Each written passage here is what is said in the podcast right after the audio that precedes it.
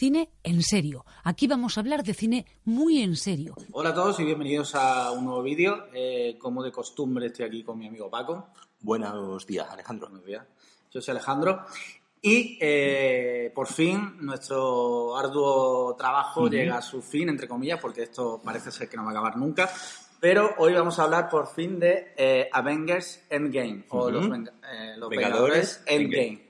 La película que eh, da un final a las 21 películas anteriores del universo cinematográfico Marvel y que se estrenó pues hace un par de Dos semanas. dos semanas, ¿vale? Y que, Parece bueno, que fue hace mucho tiempo, Sí. pero fue hace dos semanas nada más. Ha costado después de 10 años, pero ya... Sí avisamos de que vamos a decir spoilers. Hombre, ya a, esta- esta- a estas alturas, ya dos semanas después... Y además ya los hermanos rusos, los directores, ya dijeron que ya se podían decir Que ese es el spoilers. primer tema que yo creo que, que deberíamos de, de hablar antes de entrar eh, propiamente dicho en la, en la película, que es este pues, todo- este tema de que, de, de que hablamos de los spoilers, de, de- de que los, sean los mismos directores los que nos autorizan qué día podemos empezar ya a, a publicar.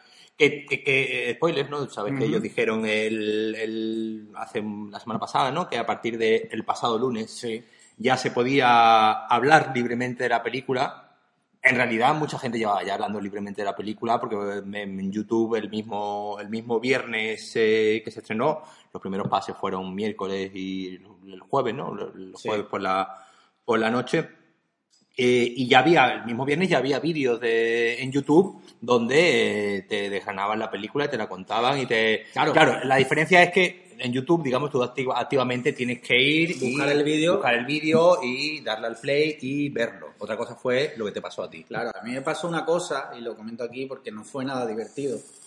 Eh, ahora lo pienso y me río.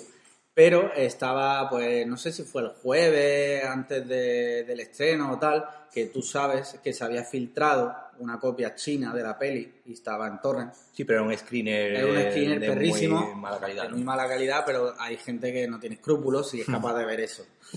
Y hay gente luego también con muchísima mala idea que coge un GIF de, de cachondeo de lo que sea, lo pone normal y hace un montaje y a mitad del GIF tú le das a reproducir y de repente lo que me pasó a mí, que estaba ahí viendo GIFs en internet, y de repente un GIF que no tenía nada que ver con, con Avengers Endgame, de repente cambia y se ve a Tony Stark haciendo así, ¡pum! Y a Thanos desvaneciéndose. Y yo me quedé con toda la cara de gilipollas. O sea, si ya de normal tengo cara, imagínate la cara que se me quedó. O sea, me quedé como unos cuantos segundos como, no puede ser. Digo, no puede ser. Y sí, evidentemente me comí el spoiler, porque luego ya cuando fui a ver la película, todo el rato Paloma, que es mi mujer, estaba todo el rato diciéndome, ¿esto es lo que viste? Y digo, no, es al final, seguro que es al final. Y ya cuando salió fue, dije, hijo de puta. Pero bueno, eh, eso no te hizo dejar de disfrutar la película. Claro, no me hizo de... Pero yo ya sabía que el final épico... El fi- A ver, la película es verdad que tiene muchos finales, por decirlo de alguna forma, pero la parte más épica, que es matar a Thanos, yo ya lo sabía. Aunque es verdad que hay varias muertes de Thanos, ¿no? Al principio lo matan. Sí, y, y- y al, y al final que bueno, en el fondo tú sabes que Sí, van a sabes que lo van a terminar, vencer, que claro. lo van a vencer. Eh, el spoiler, digamos, no te cuenta cómo han llegado hasta ahí, Claro. cómo ha llegado Tony Stark a ponerse el guante y hacer todo eso. Entonces, bueno, sí es verdad que yo, yo, yo te digo, yo soy, yo, yo, yo soy anti-spoiler en el sentido de mm, intento saber lo menos posible, intento pues ir un poco lo más eh, virgen, ¿no? Al- a, la, a la proyección, de manera que, bueno, pues el factor, reconozco que el factor sorpresa es una parte más de estas, eh, de estas películas, ¿no? Sí. Es una parte más de... No, el, no creo yo que sea la parte fundamental, ni, ni, ni tampoco me... Claro, no es lo mismo que eso que vi yo, aunque te estropea un poco la experiencia, no del todo, porque es verdad que la película tiene muchas capas, pero tú imagínate que eh, en vez de eso te estás hace años el sexto sentido. Ujú. Y si te dicen que eso le pasó a un compañero de No, no, clase, eso le pasó a mucha gente. y te dicen, no, al final él está muerto. Ahí sí te están jodiendo toda la experiencia. Hmm. Porque en realidad la base de la peli es que tú estás viendo una película y al final te dicen una cosa y dices tú, hostia, Sí, hay un cambio, hay un, hay un cambio de punto de vista. Es decir, eh, eh, te hace replantearte toda la película y te hace pensar eh, a ver qué es lo que acabas de ver para decir, ahí sí, sí, obviamente sí es una. Sí, sí es un punto que donde, donde en ese twist final, si te lo, te lo, te lo joden. De todos modos, te digo, eh, eh, eh, claro, ya a estas alturas, pues Bruce Willis está muerto es un meme. Claro, a día de hoy sí, pero tú imagínate que eso se hubiera estrenado. Si esa película se hubiera estrenado en la era de Internet, pues mucha gente con mucha mala idea. Si se hubiese estrenado en la época de Internet, nadie te hubiese dicho el spoiler, pero eh, todo el mundo hubiese estado hablando de el, twist, gran final, el twist ending. Entonces tú ya estás viendo la peli sabiendo, que es un poco lo que pasa, le, pasa ¿no? a Shyamalan, ¿no? que estamos viendo muchas veces sus pelis esperando en qué momento nos va a meter el, el twist la que, eh, digamos, resignifique todo lo que acabamos de, ver. Entonces, al final es una, es una tensión. Eh, pero es un debate también, yo entiendo que una cosa eh, que muchas veces se llega a los límites y hay gente que dice, eh, no digas ni siquiera si te ha gustado o no, porque eso ya es spoiler. eso compartí el otro día, me acuerdo, un, no sé si lo viste, un, cuatro imágenes de, en Twitter, que, era un, que era un poco, venía... Eh, segundo que lo, que lo busco, venía a decir pues como los eh, eh, la actualidad ¿no? de los eh, de los spoilers y una de las de la, en general ¿no? de la conversación y una de las cosas era un crítico que haya dicho is epic y alguien le había reclamado diciéndole eh no digas y dice sí, sí. joder lo único que estoy diciendo es que me ha gustado la película y mi trabajo como crítico es ese es decir y, uno le decía, no, no, no, no. no, pero es que a lo mejor es que uno le decía, ya, eso decían también los, los guardas de, los, los Hitler. Hitler. el que dijo, I'm doing my job, ¿no? Estoy haciendo mi trabajo. Y que eso también decían los soldados de Hitler. Y es como, macho, si ya a un crítico de cine no va a poder decir, eh, me ha gustado, un crítico de cine ya, al final, todos somos críticos de cine, ¿no? Entonces, eh, entonces que no puedas decir, me ha gustado la, la, película, pues ya un poco... El debate es eh, verdad que se lleva ya a unos niveles totalmente esperpénticos. Sí es verdad que yo creo que, y, y, me parece muy bien lo que estábamos hablando, que los propios directores digan, a ver, me parece muy bien. Lo veo que viene un poco a cuenta de todo lo que estamos viviendo a día de hoy con los spoilers. Mm. Pero ya hay gente que incluso dice, no, es que a mí me da igual lo que digan los directores. Es que, no, si ya los directores están diciendo que ya se puede decir spoiler es porque ellos ya van a empezar, porque ellos ya los no, de hecho, no, están soltando imágenes y tal. Y, de, hecho, el, mismo, la misma Marvel ha publicado ya, por ejemplo, la escena completa de Hulk en la cafetería, cuando están a, se acercan los niños a hacerse un selfie con él y, tal. Esa escena ya está entera puesta por, por parte de Marvel, es decir, no, no la ha subido nadie, sino ya Marvel directamente ha decidido que no hay ningún problema en que sepamos que eh, durante la película, pues eh, lo que aparece es una versión que desaparecía en los comillas de Profesor Hulk, ¿no? Que es, eh, como dice en el, en el vídeo, ¿no? Lo mejor de dos mundos, ¿no? la fuerza de Hulk y la inteligencia de Bruce Banner, que es algo que en los trailers y en los y en toda la promoción no, había aparecido en ningún momento el Hulk con gafas. Y luego aparte también que el tráiler de Spider-Man Far From Home ya de por sí es, es, un spoiler brutal porque ya te están diciendo que Tony Stark ha muerto. Entonces, claro, ya es que no se puede luchar, ya llegados a ese punto, tú ya no puedes luchar contra los spoilers porque es que la, la, propia compañía está publicando vídeos que son básicos para entender. Eh, claro, es que si te pones así, dice, es que Spider-Man es un spoiler del anterior. si ya te pones a rizar el rizo. Eh, eso también comentaban, comentaban que Avengers Endgame es un spoiler de Avengers Endgame. Claro. si ves la, la, misma película ya es un spoiler. Claro, es decir, eh, eh, a, mí lo que me preocupa es un poco el cómo, en cierto modo, la, la corporación, la empresa, Disney, Marvel, es la que al final termina dirigiendo la conversación. Es la que termina al final dando la autorización de cuándo puedes hablar y cuándo no. De todos modos, yo creo que es un debate que eh, se reduce mucho a Twitter. Sí, la a, Twitter, a, Twitter, a Twitter o como mucho Reddit y, foros de ese tipo. Eh, eh, en, la, vida real, pues las cosas son un poco... Más, que nada por, por, un poco lo que comentábamos, ¿no? Porque en Twitter tú no controlas al final lo que estás viendo, es un scroll que tú vas siguiendo y de repente alguien te puede meter un GIF. En YouTube tú tienes que ir digamos, activamente. Aunque ya eh, ayer estaba navegando por YouTube, en la tele, y tú sabes que YouTube te recomienda vídeos, ¿no? Y había algunos ya que. Va, a ver, ya se pueden soltar spoilers, sí, pero ya había uno que era eh, los motivos de la muerte de Tony Stark. ¿Sabes? Y Ya, ya, ya, en el titular. la esta es como, joder, es que yo ya la he visto, pero entiendo que a lo mejor yo tengo un amigo que ayer fue a verla porque la criatura no ha podido Sí, sí. ir antes y a lo mejor está en YouTube y él no buscándolo activamente ya, pero si ya te pone eso, dice, hostia, ¿y esto? ¿No? Y ya es Eh, como- Claro, en- cierto- en cierto- pero en cierto modo eso también, te voy a decir corporativamente, a Marvel, le- a Marvel Disney le, le interesa porque fuerza Sí, a que, a que todo el mundo posible. tenga que ir en las próximas dos semanas a ver la película si no quiere quedarse atrás. Sí. Porque eh, eh, nosotros aquí hemos, estamos hablando completamente con spoiler, pues obviamente en el- ni en el titular del vídeo, ni en la captura, ni en la captura, en el thumbnail, vamos a poner, eh, hablamos sobre la muerte de Tony Stark, ni nada de eso. Eh, pero sí es verdad que, bueno, el que, el que entre aquí y, y- Debe venir ya con el trabajo hecho de casa. Y si, y si- y si nosotros decimos algún spoiler, pues, pues, pues obviamente pues la queja no, no está ahí. Si te parece, pues podemos ya empezar un poco Sí. a, a- a ir eh, eh, analizando. Eh, la idea un poco que nos hemos organizado es ir hablando, como, como Marvel fue organizando las películas, digamos, por eh, personajes, menos, al menos los tres personajes principales, ¿no?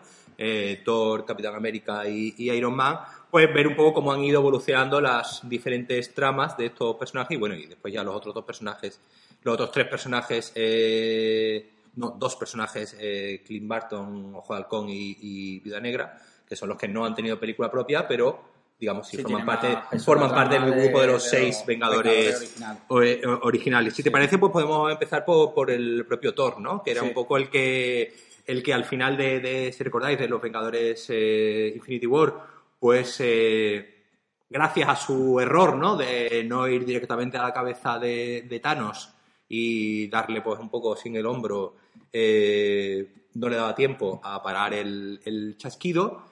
Y eh, aquí, pues eh, vemos eh, cómo un poco al principio, en los primeros 20 minutos, se quita esa espinita, ¿no? Se quita esa espinita, se quita esa espinita que tenía clavada de cortarle la, la cabeza a Thanos y después vemos posteriormente cómo evoluciona. A mí fue lo primero que me, que me sorprendió de la película, el, ver como que a los, a los 20 minutos se acaba. Sí, sí, eso fue muy bueno. Y yo creo que ahí fue un poco una sacada de chorra, perdón por la expresión de, Mm. de los directores, en plan de, ah, ¿queréis ver morir a Thanos? Vais a verlo. De la forma menos épica posible. O sea, Sí, sí, sí. está el hombre ahí, el Son todos hombre su chapa. en su casa tranquilo, llegan ahí cuatro tíos y lo matan. Y además lo matan de una forma, o sea, nada épica, le cortan ahí y, y eso fue un golpe de efecto brutal porque es como, hostia, ¿y, y ahora qué? Claro. Pero bueno, es verdad que más o menos si estaba un poco informado y tal, ya te imaginas lo de los viajes en el tiempo, Mm. también en Ant-Man, eh, al final de Ant-Man Sí, se quedaba encerrado. Se quedaba él y más o menos te podía hacer la idea, pero es verdad que... que... Claro, eso, eso marca un, un punto muy interesante en el, en el, en el personaje de, de Thor, porque lo vemos, ¿no? Al Sí. principio, eh, eh, eh, digamos, eh, deprimido, Sí. ¿sí? de una depresión en, en toda, en toda regla, y eh, cómo, cómo está lidiando con el tema, cómo se, eh, digamos, arma de, de coraje y dice, bueno, venga, pues vamos a matar a Thanos, Sí. finalmente lo, lo mata, pero eh, de repente se da cuenta de que eh, a partir de ahí no pueden No pueden seguir y no nada, hay y no hay no hay nada pasan cinco, cinco años eso, eso me sorprendió también mucho, eh, gratamente, porque eh, era eso, ¿no? Y bueno, ¿y ahora qué? ¿no? Y ahora de repente te dicen cinco años después y dices tú, hostia. Ujú. O sea, y es verdad que se ve como ese mundo ha cambiado y tal y cual. Eh, y de ahí vemos vemos que digamos empieza a surgir esta oportunidad ¿no? de reha- rehacer o deshacer ¿no? el, el chasquido y van a buscarlo y ahí es donde descubrimos que eh, Thor pues Pues está- básicamente lo que se pasa el día bebiendo cerveza es jugando al Fortnite ¿no? Sí, correcto. Y eso es buenísimo. Y me hizo mucha gracia porque en la sala, bueno, me imagino que todos los que hayáis visto la película en los primeros días habréis visto que la gente lo vivía muchísimo. Hmm. Y en el momento en que sale el gordo, me- eh, una mujer en la sala, que está detrás mía, soltó, qué pena. Claro. Como diciendo, joder, ¿cómo se ha estropeado este hombre? Porque es habitual, claro, pero es que además en todas las películas de Thor siempre es como ya Sí, sí, incluso en meme, ¿no? Eh, eh, El, el que haya un plano de Chris Hemsworth pues luciendo palmito, que hombre, Sí, sí. obviamente pues si yo tuviese el cuerpo de Chris Hemsworth también estaría, estaría Eh, deseando todo el día sin camiseta, sin camiseta, pues obviamente claro. eh, con toda la razón del mundo. Eh, y aquí pues eh, eh, vemos que precisamente le dan ese, ese giro al, al personaje Y pues eh, eh, ya no que esté barbudo, sino porque la barbita, digamos, siempre Está la, dejado. siempre la ha tenido, sino ya pues el, nuevamente el pelo largo, el, La pues, bartola eh, ahí. la bartola ya directamente. Y todo el día en la casa ahí jugando al Fortnite con los colegas, eh, que nos vamos a decir quiénes son. Venga, ese detalle lo vamos a guardar. de quiénes son los amigos. eh, que sale, bueno, eh, si he dicho que no voy a decir, no lo digo. Y, y es verdad que le da ese punto que hay mucha gente que ha dicho que es muy importante porque dicen ya que, bueno, que trata temas como la depresión y tal. Yo creo que es un poco exagerado porque lo tratan un poco con pinza. Es verdad que Thor está deprimido, pero tampoco hacen, profundizan mucho en el tema. ¿eh? No, pero lo que, lo que yo creo que sí lo que, lo que hace, eh, por un lado hay, hay dos aspectos. El, el de la, el de la depresión, en cierto modo, que, que yo creo que sí, que sí está, sí, de superhéroes, Sí. tampoco me pillamos aquí y Matt Berman, eh, eh, eh, lo, lo que hablamos, ¿no? Es, es lo que es, pero sí un poco esa idea de, pues he fallado, he fallado, mi misión es, digamos, proteger el, El- planeta Tierra, ¿no? Y este, este mundo y en cierto modo, pues, eh, gracias a mi, a mi fallo, a mi error, eh, pues, eh, pues estoy, ha pasado esto y es obvio que el, que el hombre tenga su, su punto de depresión en el sentido de que, eh, que, que ahí, lo solucionan muy bien con el tema del martillo, ¿no? Con el tema cuando viaja a, a- a recuperar, ¿no? Eh, el éter, viajan a, viajan a una de las peores películas de- del, del- del universo Marvel, que es Thor, el mundo oscuro, y, eh, y hay un momento en el que él eh, eh, hace por recuperar el, el martillo y el martillo con- que termina viniendo a él porque, digamos, él había perdido ese, esa idea de que a lo mejor mm, había dejado de ser digno, ¿no? Que al final es un síntoma de la, de la depresión. Sí. Un síntoma de la La depresión. desconfianza en ti mismo. la desconfianza de ti mismo, sí. el pensar que no eres digno de vivir, de tener lo que tienes, de y que y, y- y de, de hecho hay un eso hay un gif ya lo, lo he visto, lo, lo pondremos aquí eh, donde eh, se ve esa cara de, de ilusión cuando recibe el martillo y eh, se da cuenta de que aún es digno, ¿no? De Sí. que, de que aunque haya cometido ese error, de que haya cometido ese, ese fallo, sigue siendo digno y a partir de ahí, digamos, el personaje recupera la, la confianza eh, en sí mismo y ya pues eh, de repente pues coge el, pega el, coge con el rayo y de repente pues a la barba le salen trencitas Sí, y sí, ya y el el, pelo así, y al pelo un poco se le arregla, sigue estando gordo, pero aún y así eso se me gustó muchísimo porque podrían haber cogido y que mágicamente Thor Desayuno vuelva a tener el. Eh, pero es verdad que me, me encantó que Thor fuera gordo incluso en la batalla final y que aún así rindiera al 100%, un poco de confianza en los gordos. Eh, Claro, ese es otro tema que, que- te quería preguntar a ti, no, no, no, no, no, no por gordo, sino por... Sí, por gordo, vamos. Eh, eh, eh, el tema que, que habíamos leído por ahí, lo del fat shaming. Ah, sí, sí, esa es otra cosa que había gente. Pero esto es un debate que tiene la gente que yo creo que no es gordo. O sea, decir, Sí. la peli es fat shaming. Yo creo que no. sí, es como es. señores hablando de feminismo, ¿no? Sí, exacto. Es como si tú y yo nos ponemos a hablar aquí de feminismo. ¿no? Bueno, ahora, ahora hablaremos un rato también. Sí. Pero eh, no es fat shaming. Es el personaje, siendo gordo, es capaz de ir a la batalla final y de rendir al 100% y de colaborar activamente. O sea, fat shaming hubiera sido que hubiera una cena en que a lo mejor él intentara tal y ahora por gordo no, no, no puede correr para luchar, ¿sabes?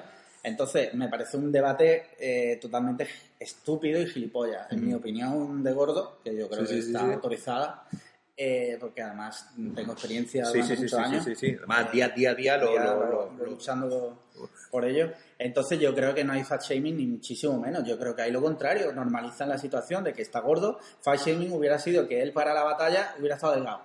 De Mm. repente ya no está gordo. Ahora ya para, para luchar necesitas estar delgado o estar fuerte. Y yo creo que aquí fue, y eso me encantó. Mm. Y de hecho cuando vi el debate del fat shaming dije, pero somos gilipollas o... Entonces, para nada. En mi opinión, desde luego, para nada.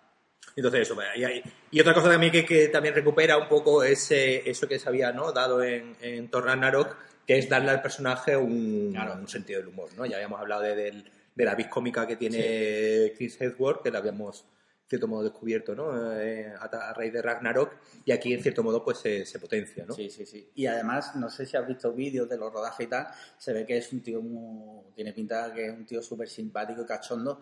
Entonces, es verdad que el tono oscuro y deprimente, entre comillas, de, del- de todo el mundo oscuro, no le, ese, ese giro Sí, sí, cómico le queda genial. Y de hecho tiene muchísima gracia todos los momentos que tiene cómico. Para en mi opinión, Thor eh, es muy gracioso ahora. Y lo que no sabemos es eh, cuándo volveremos a ver al personaje, porque el propio Keith Edwards sí ha, ha reconocido que le gustaría. Sí, él ha dicho que podía hacer de Thor el resto de su vida. Claro, que, que, que le ha encantado. eh, yo creo que es consciente al final, al final un poco lo que le pasa a la mayoría, ¿no? De los, yo creo que Mark Ruffalo es el único que un poco se libra, que el resto, los pobres, pues casi que no tienen carrera Sí. más allá de, de, de estos eh, de, del- de Marvel, ¿no? Porque incluso Robert Downey Jr., eh, más allá de las Sí, películas de Sherlock Holmes, eh, Hizo la del el juez, creo Sí, que era. pero, pero estoy hablando así películas que hayan tenido una, Sí, sí, pero- un cierto éxito, una cierta repercusión, más allá que la de Sherlock Holmes, que si fuera un Sí. cierto éxito, eh, tampoco... Ahora dicen que va a haber una tercera, ¿no? De Sherlock Sí, Holmes. pero bueno. eh, Sí, pero claro, sí. tiene que hacer, que hacer sí, algo sí, el re- pobre. Revisamos aquí su No, no, no, no, no, no, no más allá de... eh, eh, y, y, y en cierto modo, pues yo creo que Chris Edwards es consciente de que... eh, y al final, pues de la película, pues un poco no- nos insinúa algo que no sabemos si ocurrirá, habrá que preguntarle a James Gunn, que es el Asgardian of the Galaxy, Sí. ¿no? Que, incluso lo hace, lo dice él, ¿no? Asgardians of the Galaxy, y es este que no sabemos si veremos a eh, Thor unirse al grupo de Guardianes de la Galaxia. Que por cierto, hay la escena me pareció brutal, muy muy graciosa cuando Thor se monta a la nave con ellos Ujú. y tiene esa conversación con el personaje de Chris Pratt Ujú. de eh, quién manda yo, aquí, ¿eh? sí. Y él, no, claro, claro que mandas tú. Y, él. Y el otro, no, pero está quedando claro. Eh, fue buenísimo también. O sea, es que la película funciona tanto a, a tantos niveles que, que es brutal. Y es eso, ¿no? Porque Thor es un personaje que, bueno, no tenía en las dos primeras películas. Sí, que empieza, que, mucha- empie- que- que- que empieza como, como este personaje joven, egocéntrico, orgulloso, y aquí ya lo, y aquí ya vemos justo pues lo, lo opuesto, ¿no? Que es eh, ya completamente decaído, deprimido, eh, triste y sin ningún orgullo. Entonces, digamos, el, el- ese, ese viaje que hace el personaje en la, en la película, pues yo creo que me parece sí, está muy muy, bueno, bien, muy bien, muy bien trabajado. Otro personaje del que también nos habían hurtado información, que no aparecía apenas en los, eh, en los trailers, era el de Mark Ruffalo, era Sí. el Bruce Banner eh, Hulk. Nos habíamos quedado en Infinity War que eh, Hulk se negaba a, A aparecer, a aparecer, a aparecer. ¿no? Se negaba a aparecer después de que Thanos le hubiese metido una paliza. Aquí lo vemos en esa primera parte que se desarrolla, digamos, en el mundo presente, ¿no? O presente de Infinity War. Eh, lo vemos, eh, vemos a Bruce Banner, pues intentando colaborar en, en, en la, Investigación. en la investigación de a ver qué podemos hacer. Sí. Y cuando pasan esos, esos cinco años, de repente eh, descubrimos a, a- a Bruce Banner en una cafetería, eh, lo citan con el personaje de Paul Rudd, con Ant-Man, Sí. y lo citan y ahí vemos que se ha convertido en Profesor Hulk. Sí. Profesor Hulk es un personaje también eh, que aparece en, lo- en los cómics y es, digamos, pues, como él mismo dice en, el, en, el- en la película, lo mejor de dos mundos, ¿no? El- el- la fuerza de, de Hulk y la inteligencia de Bruce Banner juntadas en un solo, Sí, en un solo personaje. Y es otro personaje al que también le meten también un puntito de sentido del humor, aunque Bruce Banner eh, sí es verdad que había tenido eh, sus momentos cómicos, pero es verdad que aquí ya eh, eh, lo que pasa que yo creo que es, mm, coincido con un debate que hay un poco en el aire sobre si Hulk está siendo maltratado o no por parte de Marvel. Y yo creo que un poco sí. Yo creo que un poco sí, porque no le están dando, le están dando momentos, pero no momentos estelares como debe tener un personaje con esa fuerza eh, tan descontrolada como es Hulk. No sé si coincides conmigo o no. Claro, ahí un poco está el, el, el, el- bueno, ya lo que hemos hablado, ¿no? El problema este un poco de, de derechos, que Sí. no sabemos que no, que es una historia muy complicado de que haya una película en solitario de, Claro, pero- de- del, del personaje. eh, pero oye, me parece muy, muy interesante lo que hacen aquí de, de hacer ya este, esta mezcla, ¿no? Este, esta mezcla, esta mezcla y además, y además dándole, dándole un- una coña y una y un sarcasmo todo el tiempo al, al personaje que le, que, le, que le quita un poco de gravedad ¿no? a Sí. todo el tema, ¿no? Cuando dicen lo de, bueno, vamos a hacer viajes en el tiempo y, y tal, el propio personaje de Bruce Banner, el propio Hulk, eh, bromea con el tema como diciendo, mm, bueno, a ver, no, no vengamos mucho arriba con las, con las teorías, que si nuestro, nuestro punto de, de anclaje va a ser Regreso al Futuro, Sí, pues sí, sí, eh, Esa escena es buenísima. Claro, empiezan a mencionar varias películas de, de viajes en el tiempo, incluso mencionan eh, eh, Jacuzzi al pasado, sí, Machine. Eh, que, que, claro, empiezan a decir, bueno, si nos vamos a basar en, en películas de viajes en el tiempo, pues Mal esto mal, mal- mal vamos, ¿no? Porque no, no sabemos.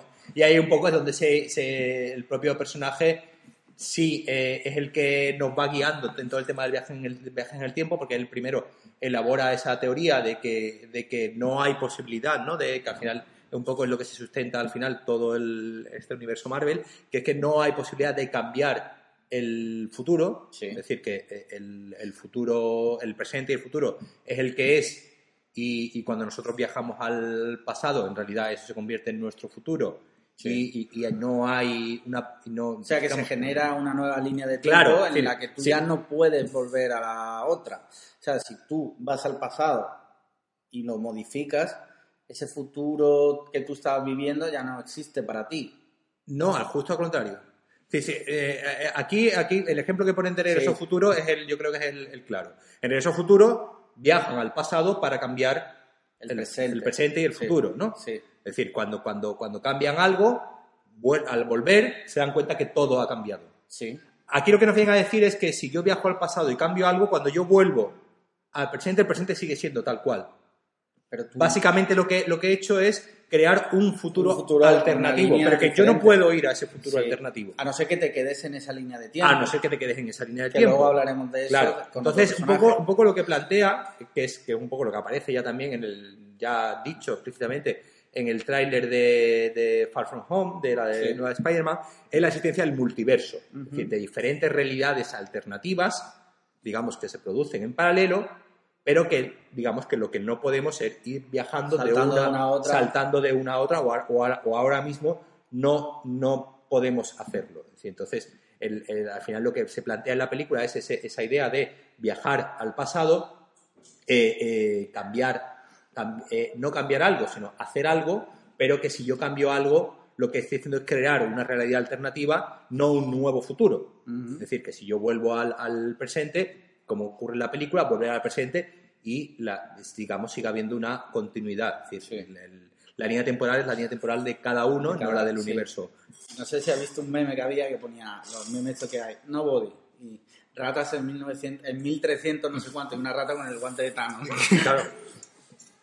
Eh, es, es también, claro, eh, en la, eh, la vida hay una cosa que se llaman casualidades y muchas veces eh, los grandes hechos en la historia y en la vida pues surgen a raíz de eh, meras casualidades de alguien pasaba por allí e hizo algo. Sí.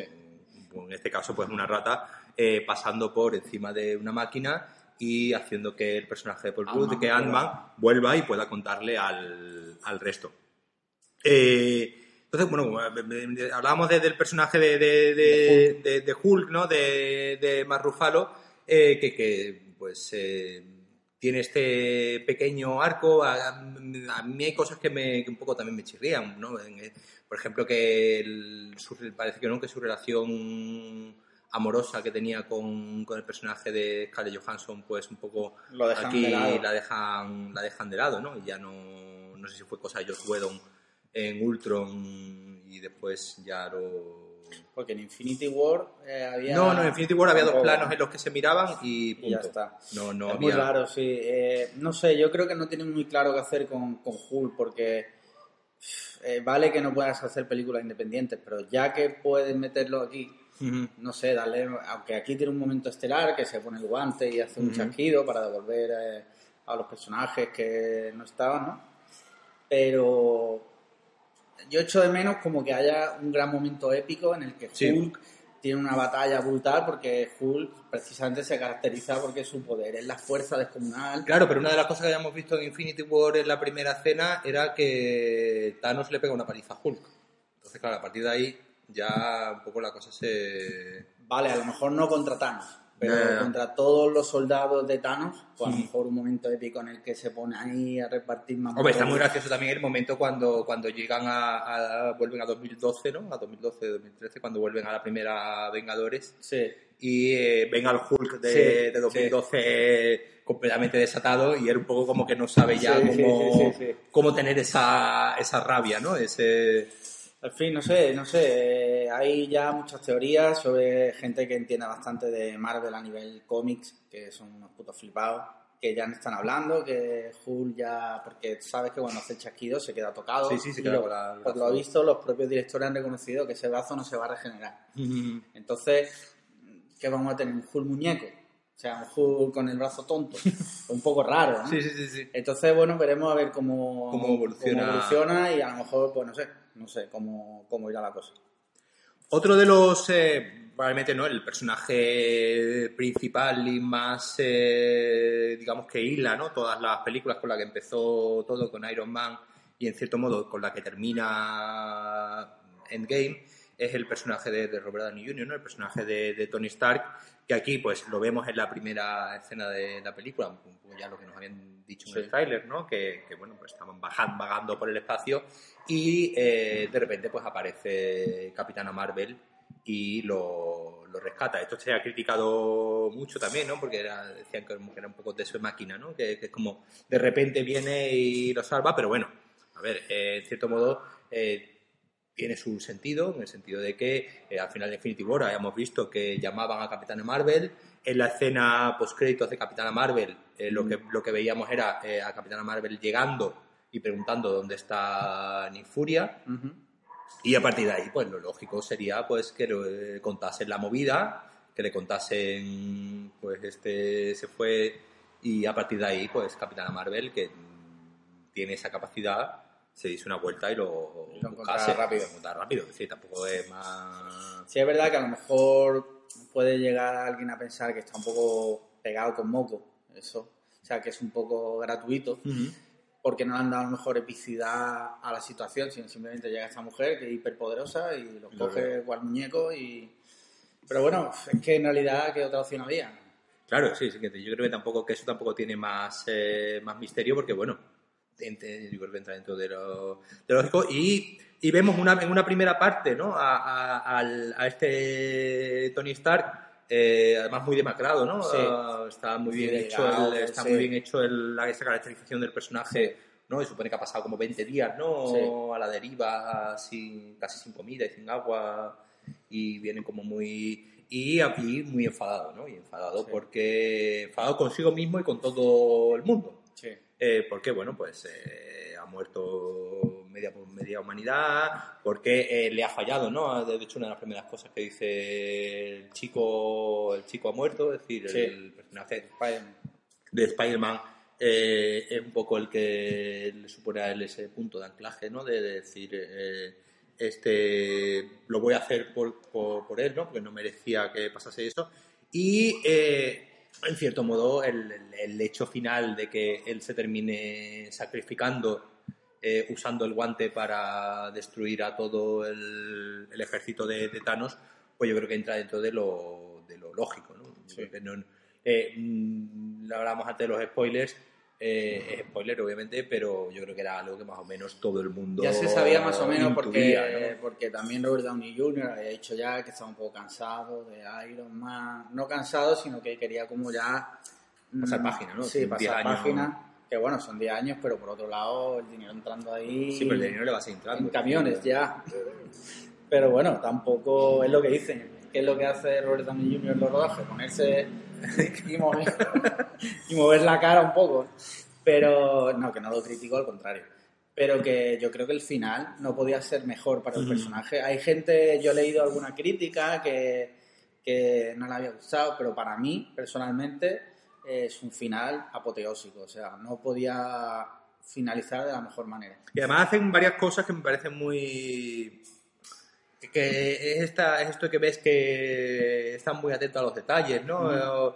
Nos- nos- en parte yo creo que también por- por- para que hablemos de ello, ¿no? Para que los nerds se, se entretengan, que es, que es eh, dos, detalles. Uno, uno, no sé si te, te diste cuenta, hay un plano final, ¿no? En el funeral de, de Tony Stark, Sí. en el que pues, vamos viendo ¿no? los Sí, diferentes los personajes, personajes, sí. que todo el mundo sabe que Peter Parker es Spider-Man, porque eso ya es como, incluso hay una coña ¿no? en el tráiler que la propia, el personaje Sí. de Mary Jane le dice, no, es, es obvio, ¿no? Sí, Que, es que, es que- que Spider-Man. eres Spider-Man, ¿no?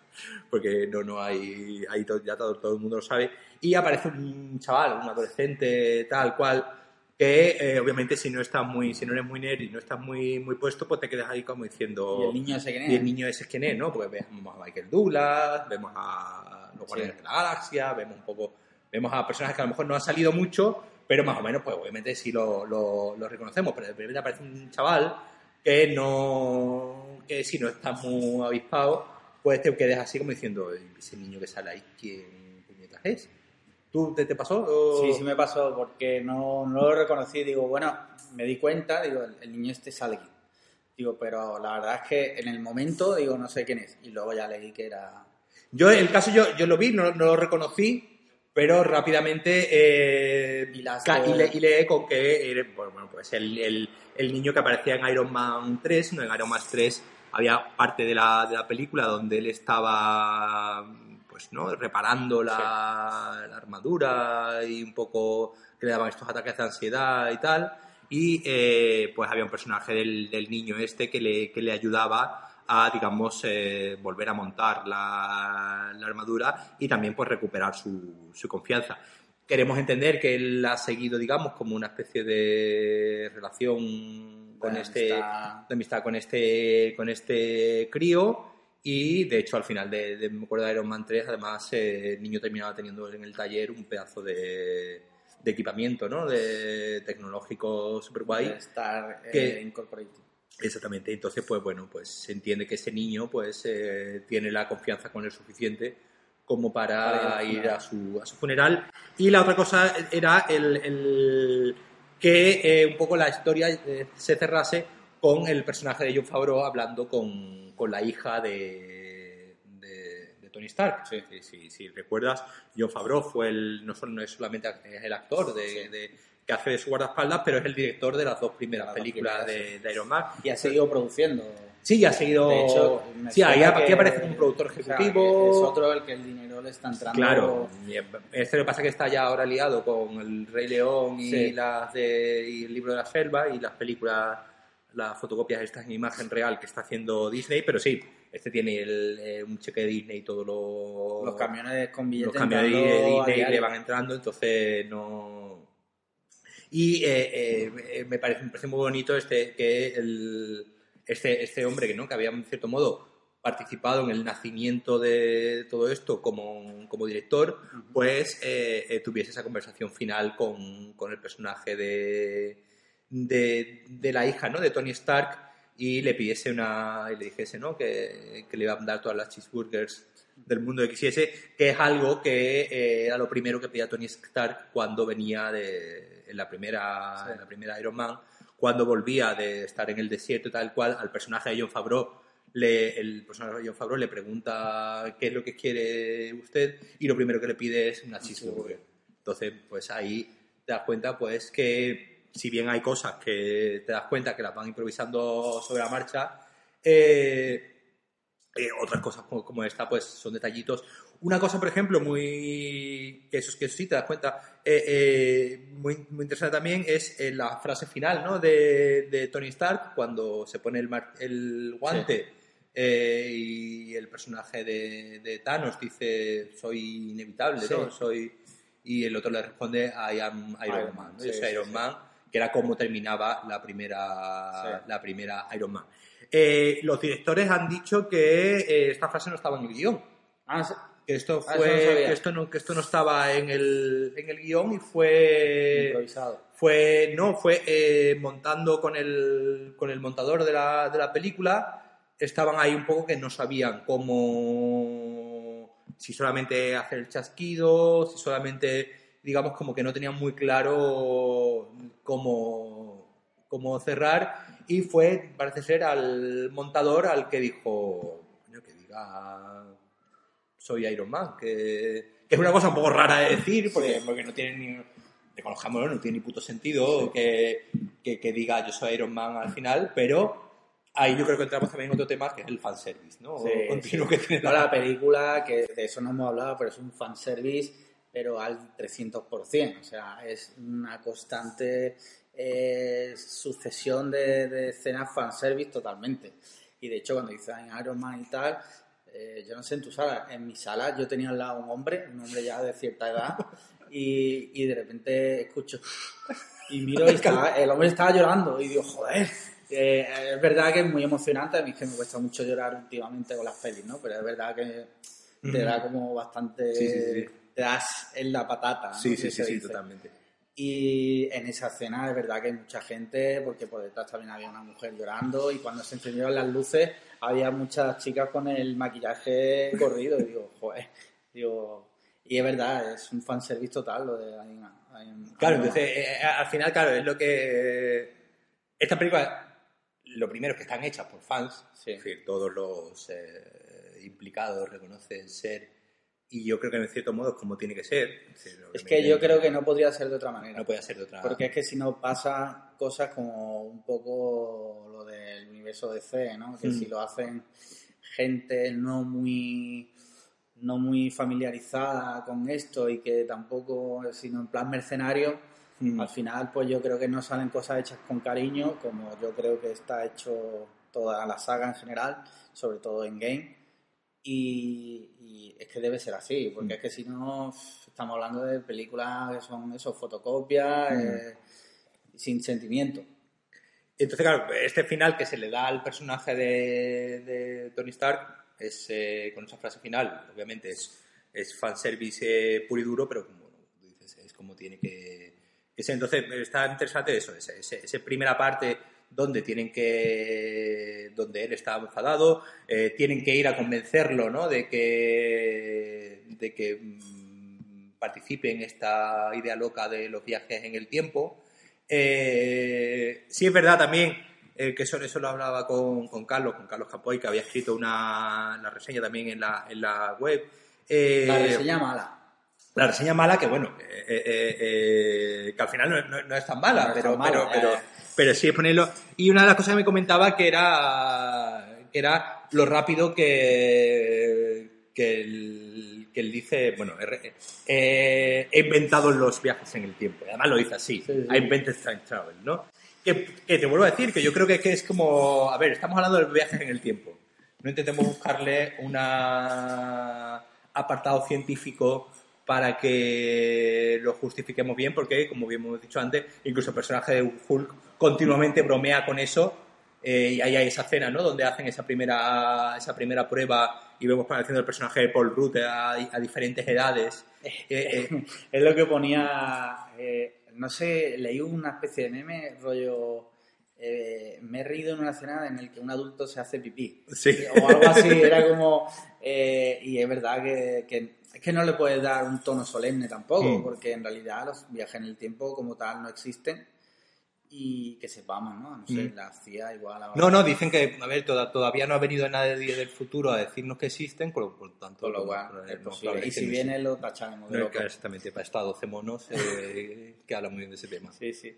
Entonces, claro, tienes dos opciones, tratarlo súper serio y tal, pero no lo hubiera pegado tampoco al tono Mm. de la peli, Mm. ¿no? Porque puede hacerlo como en, en la peli esta Primer, Primer Sí, sí, sí, sí, da- darle un, un rollo filosófico y tal, pero bueno, no, no venía a cuenta. Entonces, a mí aquí que Tony Stark de repente un día salte y diga he inventado los viajes en el tiempo, pues entra dentro de lo creíble dentro de esta, De de esta- esta película. Entonces, bueno, ahí, ahí le vemos también pues un poco recuperar la, la confianza y el... eh, eh, el- el- eh, ya por último, para, yo creo que para terminar con el personaje de, de Iron Man, a mí lo que me llamó también, otra cosa que me llamó mucho la atención de esta, de esta película, sabéis, es una película que dura tres horas, que es una película bastante, bastante larga, cómo eh, se entretiene en muchas partes. Cómo Mm. se entretiene, y sobre todo en escenas que no son eh, escenas de acción o escenas... Y esto, el viaje este, el segundo viaje en el tiempo que hacen, ¿no? Este viaje que hacen a 1970, donde el personaje de Tony Stark tiene Sí. una conversación muy larga Sí. en varias escenas eh, con su padre. Sí. Y no, no sé si te dice cuenta de que, era una, que es una escena donde le emplean bastante, bastante tiempo. Es una escena, yo creo que era importante también para despedir al personaje en condiciones que tenía como esa deuda pendiente con su padre. ¿no? Mm. Entonces, yo la vi bien. O sea, Sí, a mí sí, me pareció que, que venía a cuento y, y me resultó emocionante. Claro, es, es- es eso, que, me- que en una película que... Claro, al com- al com- yo- mucha, gente, mucha gente la compara con Infinity War diciendo, pues a mí me gustó más Infinity War. Infinity War yo creo que es una película más de acción y aventuras, propiamente dicho, con un- una película que tiene un ritmo que no para y no hay tiempo para conversaciones, no hay tiempo para la calma. Y, al y al contrario, eh, sí hay muchos tiempos donde eh, hay conversaciones y los personajes se paran a hablar y se paran a, a comentar sus problemas. Hay, hay, una, hay una escena, por ejemplo, que también que me gusta mucho, que es la, la del encuentro de, de Paul Rudd, de Ant-Man, con, con su hija, Sí. que, que- que está solucionada en un, en un solo Sí, plano sí, muy largo y además y casi en silencio, donde él, él, digamos, pues de repente ve a su hija cinco años eh, mayor, la chiquilla ve a su padre que pensaba, chiquilla pensaría que había muerto, ¿no? En el snap. Sí. Eh, y eh, eh, me parece muy arriesgado, en cierto modo, eh, que estas películas al final tengan eh, esos, eh, esos tiempos para que los personajes eh, desarrollen su conflicto y que no sea todo un pim pam pum rápido todo el, todo el tiempo. Yo creo que sobre todo en esta es que, en, eh, concretamente la escena de Tony Stark, sabiendo ya que se iba a cerrar eh, al personaje, es que tenían que hacerlo. O sea, tenían que hacerlo y, y ya te digo, a mí me pareció una escena muy, muy emocionante. A mí me, me llegó bastante porque además el personaje del padre Tony Stark me, me gusta mucho. Sí, me eh. recuerda a Walt Disney y Sí, todo sí, eso, entonces me encanta. Entonces me pareció muy bien esa escena. O sea, Mm. soy 100% partidario de, De, esa- de ese momento en ese el que, momento. sí, sobre todo sabiendo que al final va a morir, y, aunque él no lo sabe, Ujú. pero nosotros como espectadores más o menos lo puedes intuir, Ujú. entonces pues yo lo vi bien. Y además está muy bien, eh, eh, digamos, porque plantea uno de los temas de la película, sobre todo del personaje, ¿no? El tema ese de, del- de la responsabilidad paterno-filial, ¿no? Él tiene esa responsabilidad hacia su hija, hacia el personaje de Peter Parker, que es un poco el que, al que adopta como si fuese un hijo, ¿no? Al adolescente este que vemos al, al, al final. Sí. Eh, y un poco está ese, ese tema ahí siempre en ese personaje, el, el resolver los conflictos que tuvo con su, con su padre y también pues saber pasar el testigo a los personajes que, que vendrán. Obviamente el otro gran personaje de la, de la película, yo creo que probablemente sea el personaje central, ¿no? Y el personaje más, eh, más protagonista sea el personaje de Chris Evans, ¿no? El personaje de Steve Rogers, del, Capitán del América. Capitán América, que es un poco aquí el que lleva el, el testigo de eh, ese optimismo a prueba de, a prueba de balas de eh, intentar arreglar eh, la, la situación e incluso llegando a formar parte de una especie de grupo de terapia ¿no? Eh, Sí. que vemos Sí, ¿no? que, que su trabajo en los siguientes cinco años después de haber intentado matar a Thanos y no, y no conseguirlo es eh, no conseguirlo pero en realidad no conseguir nada con matando a Thanos eh, ese- ese- esa idea de que Steve Rogers pues un tipo que está en, en grupos de terapia intentando ayudar a la gente aunque él no ha superado el, el- el trauma Pero es muy, le viene muy bien al personaje porque el personaje de Steve Rogers es una persona un 100% eh, por los demás. o Por lo menos eso es lo que nos han ido mostrando en las pelis. Es una persona inocente, una persona que tiene una bondad eh, casi infinita, eh, exceptuando cuando ese conflicto con Tony Stark y tal. Pero es un personaje que es muy bueno.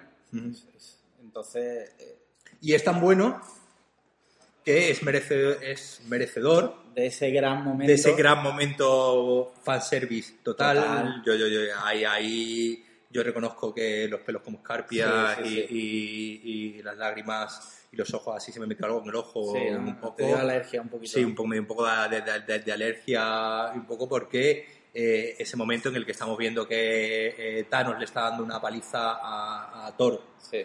y, y- y, no alcanza el martillo y de repente vemos que el martillo se mueve y, quien lo coge es, eh, es Steve Rogers, es el, Capitán, América, y suena la fanfarria del de, Capitán América. Eh, probablemente es uno de los grandes momentos de la. En el cine la gente se volvió literalmente loca. Parecía, no sé, si viste ese vídeo de un cine indio.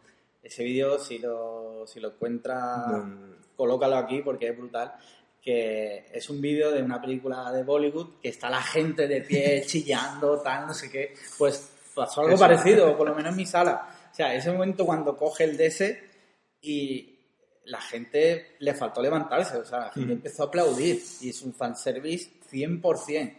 Y que dice Thor, I knew it. Claro, que esto viene, para que lo recuerde, en la, una de las primeras escenas de, de la era de Ultron.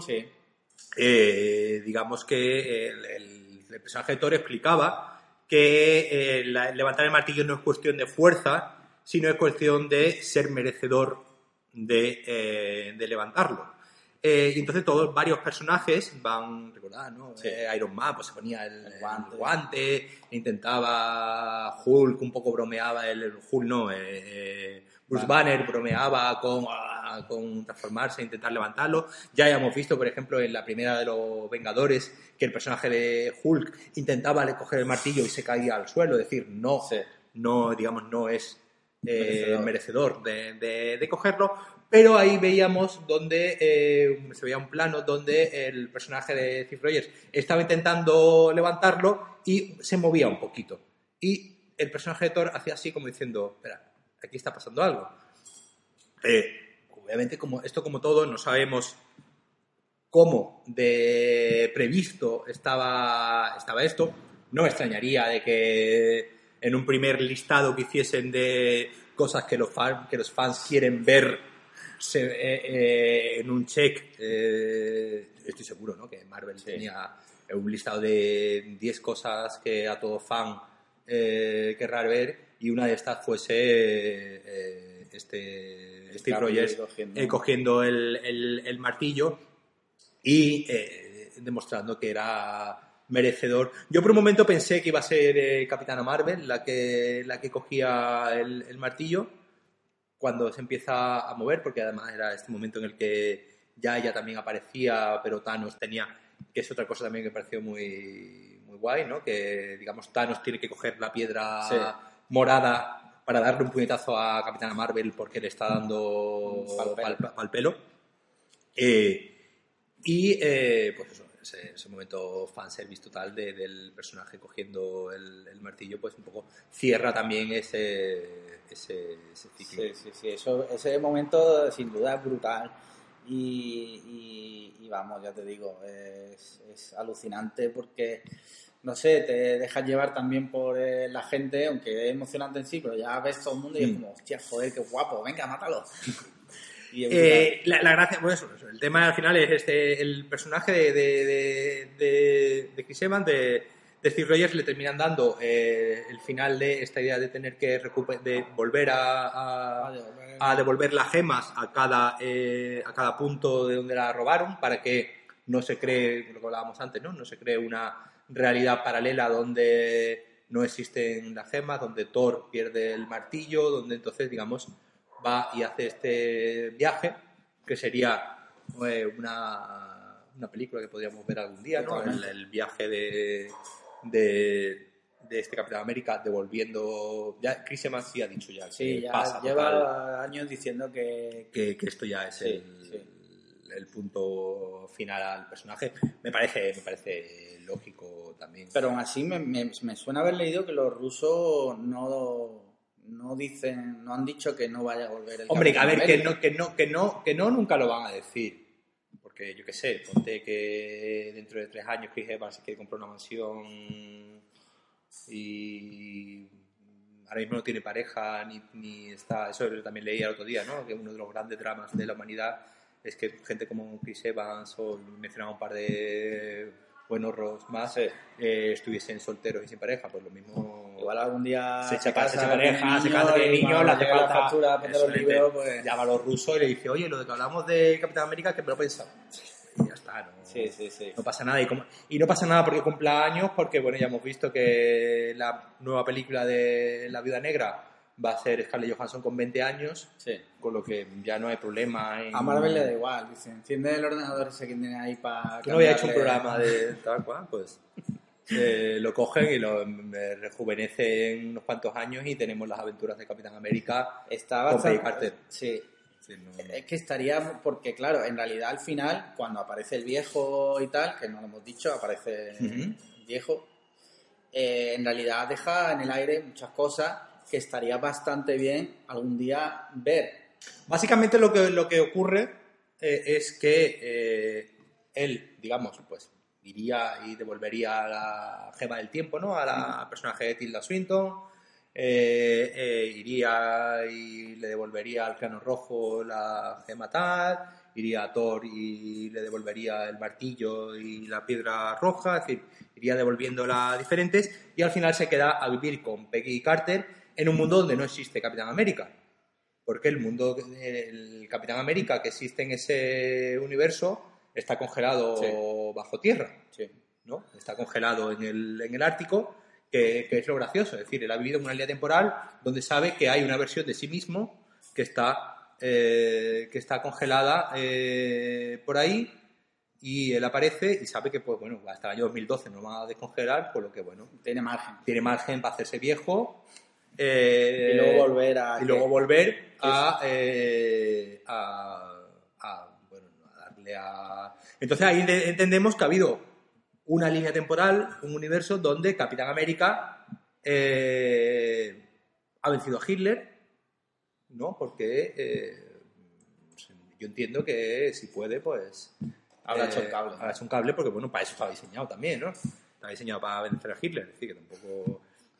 Entonces entendemos que habría un universo paralelo donde él ha vencido a Hitler, donde eh, nadie, hecho- nadie descongela a ese Capitán América que está, a ese Steve Rogers que está ahí congeladito y eh, vive todo un mundo de nuevas aventuras. no Pues, se sabe qué, pero... Y luego, claro, otro tema que se plantea es cómo ha vuelto a, esa, a ese presente en el que Tony Stark muere.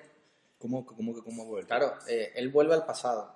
Sí, Vale. Él, él va a un, él- él va a un pasado donde él está congelado Sí. en el Antártico, vive con su Peggy Carter toda su vida, consigue bailar con ella, llega el momento que ella morirá y cuando ella muere, como a él se ha guardado eh, unas cuantas pin particles de estas, Vale. porque para, para podido hacer en masa, porque Michael Sí. Douglas ya está vivo.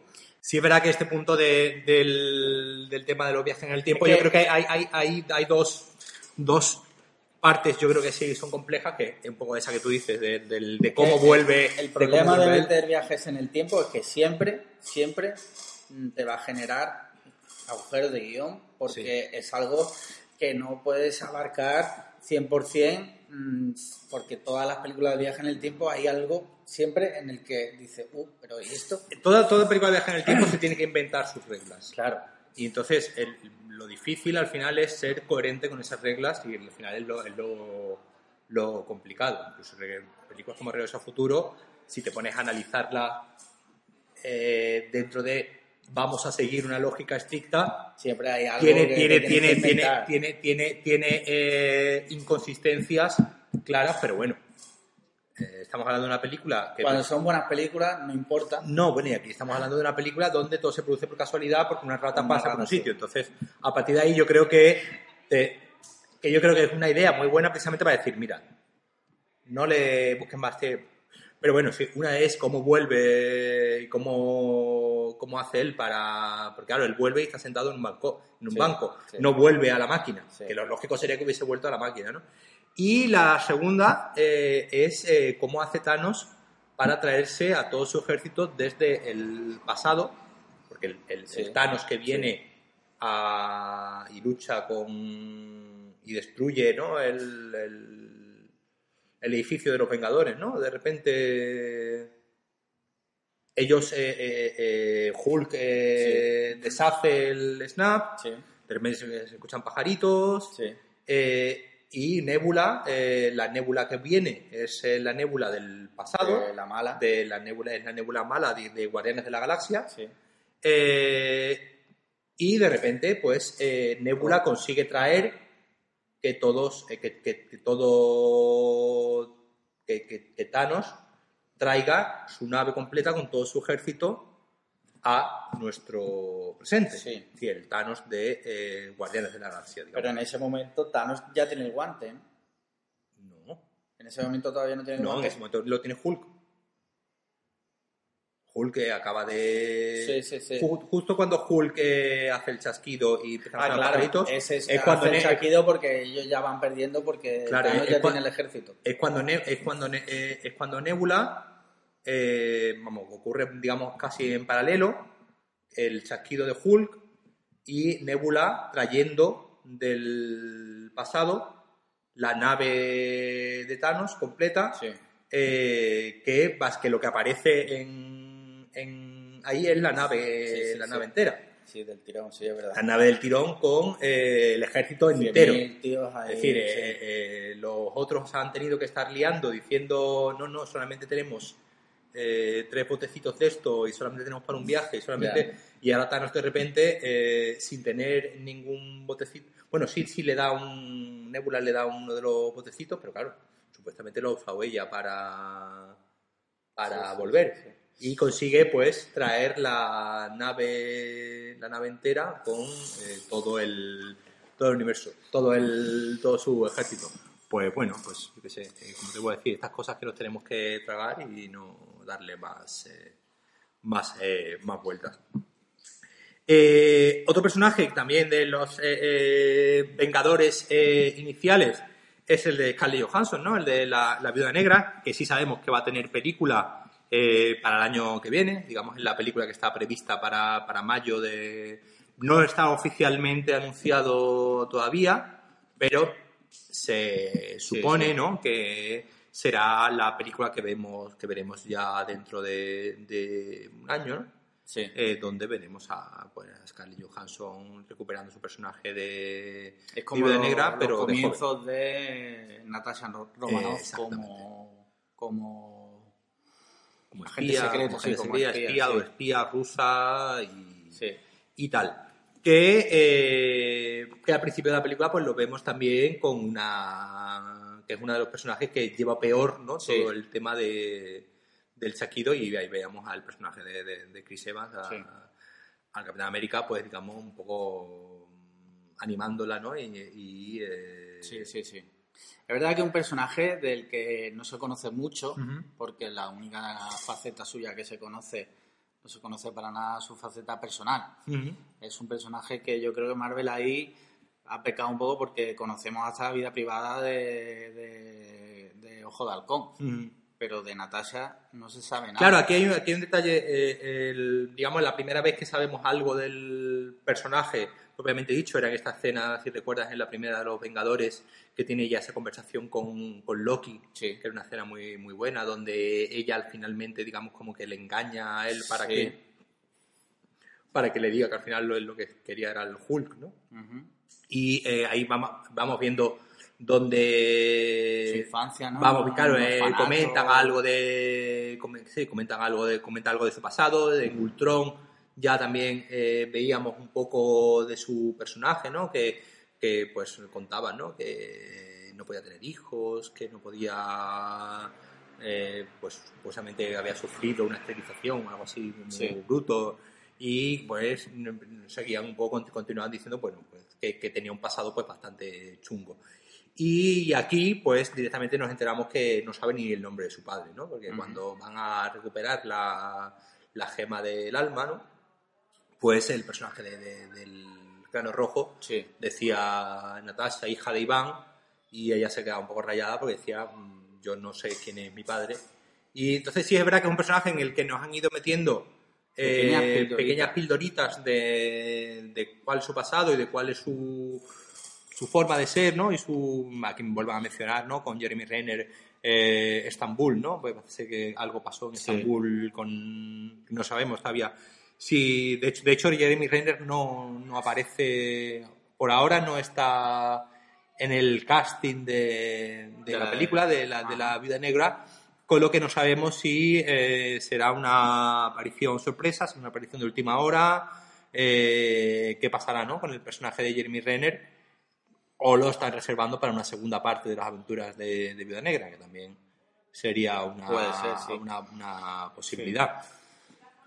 En fin. Y aquí eh, vemos al personaje pues, que muere, ¿no? Sí, Porque es el aquí que se tiene que... sacrifica por porque eh, para conseguir la gema tiene que haber un sacrificio y claro mm, eh, ojo de halcón tiene familia y Claro. ahí es donde juegan esa baza entonces a la hora de sacrificarse pues al final ella Natasha decide que y ahí tiene esa pequeña pelea con, su mejor amigo que es Ujú, ojo de claro. y al final pues se sacrifica ella a cambio de la gema y bueno es un buen final también para para el personaje. Tampoco veía yo que fuera necesario matarla, porque creo que es un personaje que tiene da bastante juego. Pero bueno, si tenía que morir alguien. pues- Pero bueno, sabiendo que tienen hecho el programa ese Claro. de rejuvenecer a gente, que en cualquier momento pueden ir recuperando, tampoco Sí, sí. eh, presenta más problemas. Y como te digo, no, no, no, no me extrañaría mucho que si eh, la película de Vida Negra pues termina siendo un éxito, pues que Sí, que. Marvel coja y diga, pues vamos a hacer una trilogía sobre la Viuda Negra y tirar para adelante. Eso Sí, es sí, sí. Reiniciar, claro. es reiniciar el programa cada vez que, que los quieran usar. Y eh, ya por último, ya el último Vengador, ¿no? Que tiene más protagonismo en la película, ¿no? Y pertenece a los Vengadores originales, que incluso en la película se vuelve a, a- a- a ver, volvemos, volvemos a ver al, al plano este circular Sí. eh, de presentación de la primera Sí, sí, vez en la película de, los, de los Vengadores, donde se reunían, y aquí lo volvemos a, a ver. Eh, es el personaje de Jeremy Renner. ¿no? El de Ojo de Halcón, que tenía su primera aparición en la película de Thor, donde aparecía eh, un segundo. Sí. En la película de, de Los Vengadores era el que sufría el, el El secuestro, cambio, sí, el secuestro el secuestro mental. Sí. Y ya en la siguiente, en Ultron, eh, veíamos que tenía una familia y todos los personajes pues se alojaban en esa en esa en la casa ¿no? de la familia de Clint Barton y eh, ya después lo veríamos en, en Civil War donde eh, pues tomaba partido pues, tomaba partido por una de las eh, de las facciones y al final pues terminaba siendo eh, encarcelado ¿no? y de hecho la película pues empieza eh, con él con un arresto domiciliario completamente ajeno a los hechos acontecidos en Infinity War. Y la primera escena de la película, de Endgame, fue bastante también, me pareció un buen homenaje al personaje, porque, bueno, es bastante emocionante ese momento en que en cuanto empieza tú ya sabes por dónde va a tirar, Claro. pero dices, hostia, y es verdad que cuando desaparece toda su familia, la verdad que también me llegó a la patata, porque es como, hostia. Y claro, también para darle un poco de Justificación, explicación claro. al personaje este de Ronin y tal, que va por ahí sin ningún tipo de escrúpulos, matando a villanos y a mafiosos y tal. Claro, la idea es que él va matando a todo, eh, a todo el que él Considera, Considera- im- impío para Claro. vivir, porque claro, su familia ha desaparecido y sin embargo hay seres despreciables que siguen vivos. Exactamente. Y entonces, pues, él se va cargando ahí a todos Dios. Mm. Y, y, bueno, era una forma de dar justificación a ese momento.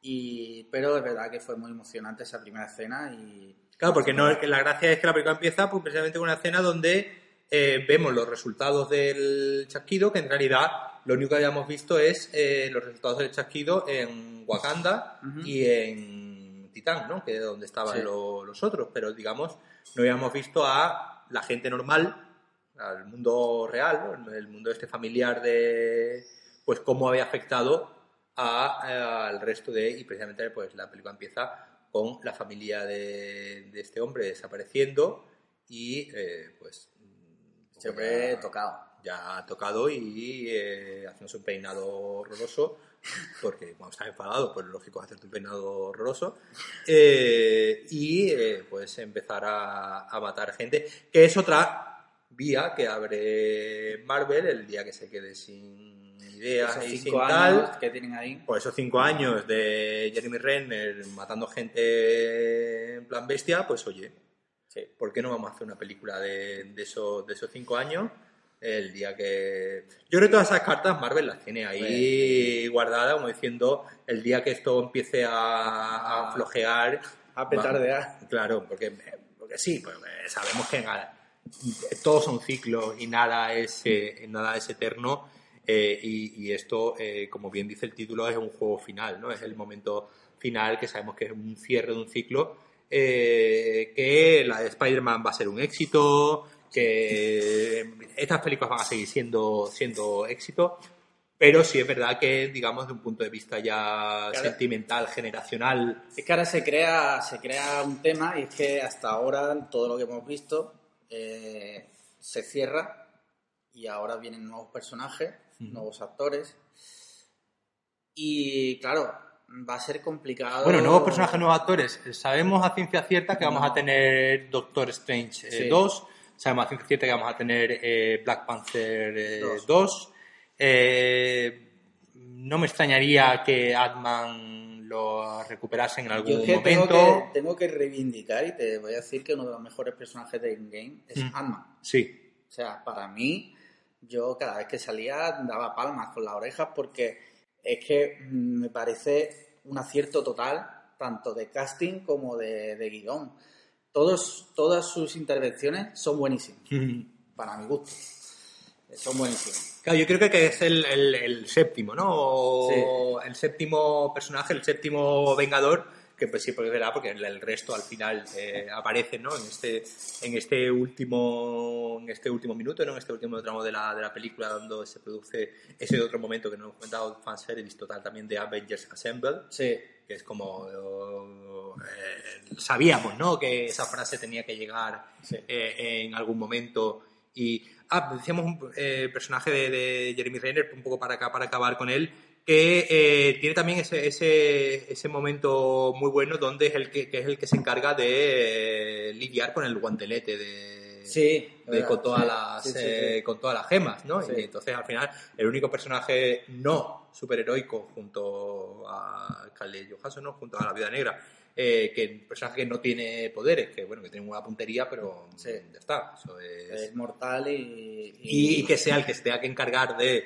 eh, salir corriendo con el guante y sabemos que no se lo va a poner, sabemos que no va que no va a hacer nada con él, y- y- pero eh, le dan ese, esa, esa responsabilidad.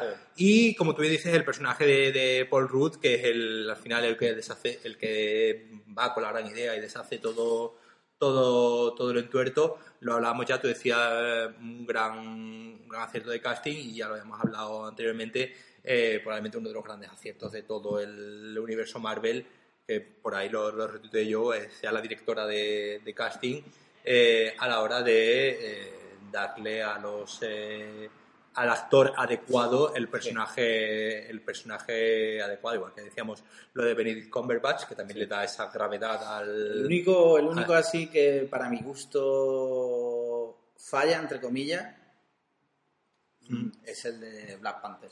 El Black Panther, pero bueno si al final se pega media película con, Pero es con que la máscara puesta tampoco Sí, pero es que es un actor que lo veo que no tiene, no tiene sangre. No tiene sangre, pero bueno, eso es otro tema que, que ya trataremos si acaso en, en otro vídeo que será errores de casting. Errores de casting. va- Entonces, volviendo al tema de, de Paul Rudd y de, de Ant-Man, yo creo que, y tengo que reivindicar muchísimo su personaje y espero que le den más pelis porque creo que, que hay potencial. Es verdad que no es un personaje que tenga un poder muy fuerte, porque su poder que, que se hace chico o grande y le hace falta un traje y le hace falta un traje, o sea que... de- Como Iron Man. De calle. Bueno, pero Iron Man, sí. Y, y además Iron Man, si se quitaba esto aquí, moría. ¿eh? O- sí o pero bueno ponía- eso lo resolvieron rápido Sí. de todos modos al principio moría y después ya no Ya, luego ya no, sí, como todo. Entonces, yo creo que si le dan peliculitas así no muy, Mm. no muy ambiciosas, yo creo que el personaje da muchísimo juego. Sí. Y ya creo que por último ya podemos eh, eh, terminar comentando otro nuevo aspecto ¿no? del, del fanservice, que ha sido probablemente una de las escenas más eh, comentadas, criticadas. eh, Eh, vitoreadas y criticadas a partes iguales. A partes iguales. La mayoría de críticas y de comentarios, al final, curiosamente, yo las he visto venir del mismo género de personas. sector de la sociedad. Exactamente, que son los hombres. Sí. Quejándose de eh, ese momento eh, Vengadoras reunidos, ¿no? Ese momento que todos habéis seguro visto en la película, que es el momento que no, que Peter Parker estaba así un poco como chungo desvalido y eh, por casualidad, eh, cosas de la vida, eh, justo en los mismos 5 metros cuadrados, 5 metros a la redonda, están todos los personajes femeninos y, digamos, pues forman una especie de, De escudo de escudo y para proteger a, a- a- a lo defienden y se ponen todas en formación eh, hacia adelante, eh, pues, pues todas, ¿no? La- el personaje de Evangeline Lilly, el personaje de de Elizabeth Olsen, eh, de todas, Todas, ¿no? todas. Todas las, todas eh, se hacen ese vengadoras eh, momento mujeres, ¿no? Yo tengo que decir que es un momento épico, porque lo es, pero es un momento totalmente fabricado. Eh, venimos de una peli- eh, estamos en una película donde volvemos a decir una rata ha pasado por encima de una máquina y ha provocado que tal donde eh, un señor venido del pasado de repente es digno de coger un martillo y ha estado congelado durante tal cual. Es decir es un momento fabricado sí.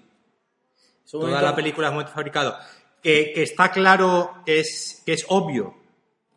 También yo pero te- como te te- digo, yo, yo mi opinión es que igual de obvio y fanservice que es eh, que él coja un, mar- eh, Sí, el coja un Capitán martillo y los tíos nos vengamos todos arriba y digamos tal, o que veamos ese plano final de los tres vengadores eh, principales, ¿no? Eh, Thor, Iron Man y, y acercándose a Thanos para eh, pelear contra él mientras hay gente, hay más gente de fondo luchando.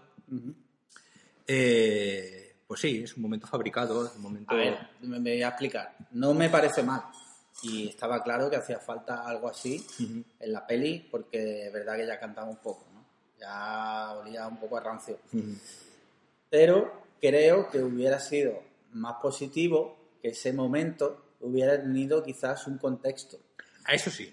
No digo que me parezca mal, solo digo que si ese momento hubiera tenido otro contexto, no que parece que todas las mujeres eh, defienden a Peter Parker, rollo instinto maternal, Claro, me a ver, también te- ten en cuenta que estamos hablando de que la mayoría de los personajes que aparecen en, ese, en esa cena acaban de resucitar, Sí. de cierto modo. Es decir, no, no, no, no, no, no le da tiempo a la película a, a- Sí, a darle, dar- a darle ningún contexto a, eh, ni al personaje de Spider-Man, ni al personaje de Doctor, Strange. Es decir, eh, ni al personaje de, de- de- de Black Panther. Es decir, todos, digamos, vuelven de la muerte, ¿no? Vuelven Sí, de la de muerte, ese- sí. devuelven de ese punto y eh, pues empiezan a hacer pues lo que tienen, lo que saben hacer. Pues eh, Doctor Strange su movida, eh, Black Panther saltar mucho y hacer cabriolas, eh, Ant-Man hacerse chico, hacerse grande. Que por cierto, uno de los tal era que al final se ha cumplido la teoría de que Ant-Man, que ya hablaremos si quieres Ah, en el vídeo de la del- teoría, de que Ant-Man iba a entrar por el ano de Thanos Pues- y lo iba a destruir. Al final no pudo ser. No puede ser, no puede ser. Ese, ese, ese vídeo ya lo haremos, si quieres lo hacemos cuando, cuando se publique la película en Blu-ray y así. Vale. Hacemos un vídeo especial teorías donde nos dé tiempo de, de recuperar todas las teorías que ha habido. Eh, entonces, sí, por, por una parte es un momento que sí es verdad que carece de contexto, en el sentido de que, también te digo, como digo, es difícil darle contexto, en el sentido de que eh, eh, la mayoría de estos personajes eh, acaban de resucitar, ¿no? Acaban de, Sí. de volver al mundo, menos el personaje de Scarlett Johansson y el de Okoye, ¿no? El de la Sí. chica calva esta y poco más. El resto estaban, todo- estaban todas muertas. Sí. Entonces, claro, tampoco, le- tampoco les ha dado tiempo de mantener una conversación y de... Ya, pero claro, entonces dice, bueno, ¿y por qué no se hubiera buscado otro momento para darle, que no que, a ver, me explico que no quiero quedar yo eh, más, quiero decir, la escena me parece de puta madre. y, y como ya digo, se hacía falta algo así, porque es verdad que los personajes femeninos Es que no es una persona, no es una, una- perdón que te interrumpa, no es una cena que va dirigida a ti y a mí. no... Yo eh, creo que un poco esa es la... Claro, ya. Pero a lo mejor. La clave. Ya. Claro, iba a hablar en nombre de las mujeres, pero no tengo, Claro.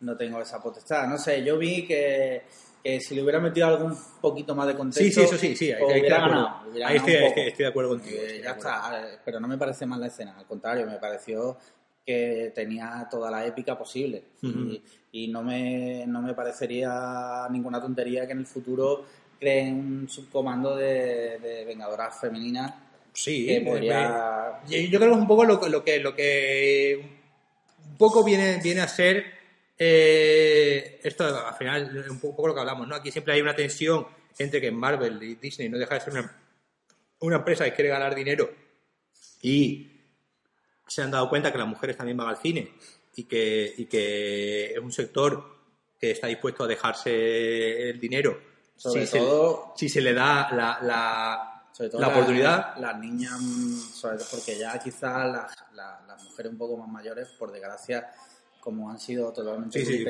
por, por, por el cine de acción y el cine de aventura, pero las niñas están creciendo ya a día de Mm. hoy con esos referentes y en un futuro van a demandar Claro. eh, van a demandar personajes femeninos fuertes y eso fuertes, interesantes, Sí, bueno, eh, que que, tenga- que- que- que igual que existe un Iron Man, eh, un tipo que...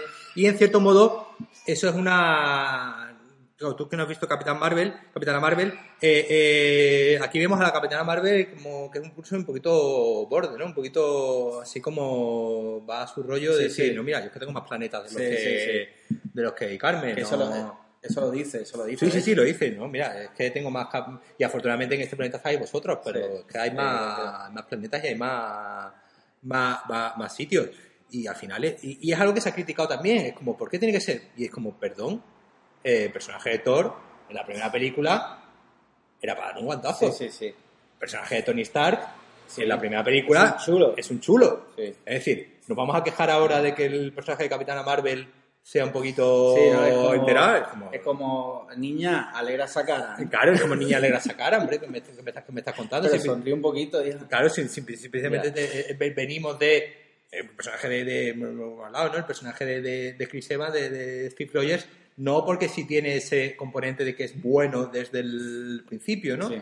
Eh, pero, pero venimos de otros dos personajes que precisamente su arco de, y su historia pre- precisamente con- consiste en vencer su, su soberbia, el personaje de Doctor Strange, el personaje, es decir, al final ese, esa, ese personaje sobrado lo hemos visto ya en muchos tíos Sí. y siempre nos ha parecido algo y si vemos aquí ahora una que va de sobra, decimos, ay, es que va, es que es muy, Muy chula.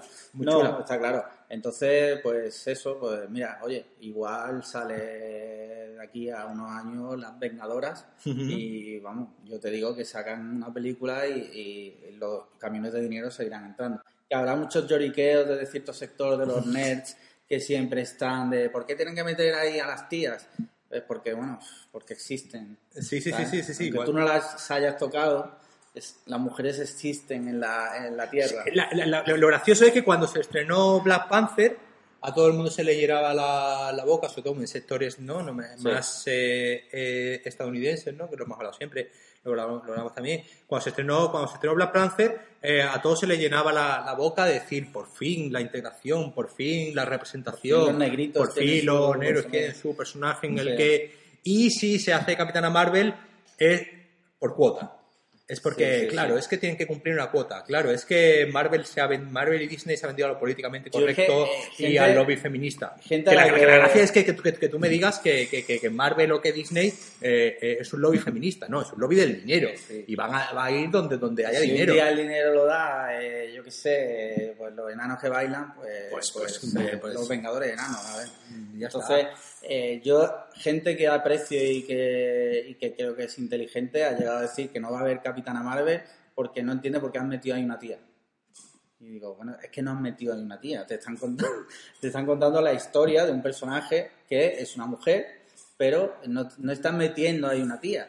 Eh, es otra historia más en el que la casualidad que la, la- el personaje femenino, pero Y que, ha hecho, y que han hecho falta 21 Sí, películas. Película para- donde todos los personajes con relevancia son masculinos, No, quitando los protagon- uno, Sí, que es eh, Scarlett Johansson. sí, pero que ni siquiera tiene película propia. No, claro, claro. Que, que- que- que le hemos- es lo que hablábamos antes, hemos ido sabiendo cosas de ella a, a- a- a ratos, Sí. pero en realidad no hemos, no hemos visto... Entonces, que- y vuelvo y porque me quiero explicar bien. No digo que esa escena me Sí, sí, parezca sí, mal, sí, sí, sí. sino que, bueno, si le hubieran dado un poco de contexto, que no fuera simplemente defender a Peter Parker, pues, eh, pues le hubiera dado ese plus de decir, coño, pues mira, se han preocupado en hacerlo y en hacerlo bien. Simplemente aquí creo que se han preocupado en hacerlo porque sabían que tenían que hacerlo y le ha faltado quizás ese contexto, pero bueno. Yo lo que te digo, yo al final es, eh, si hablamos antes del fanservice, y obviamente en una película como esta, eh, el fanservice se da por, eh, por, por Sí. supuesto y no, y no ah,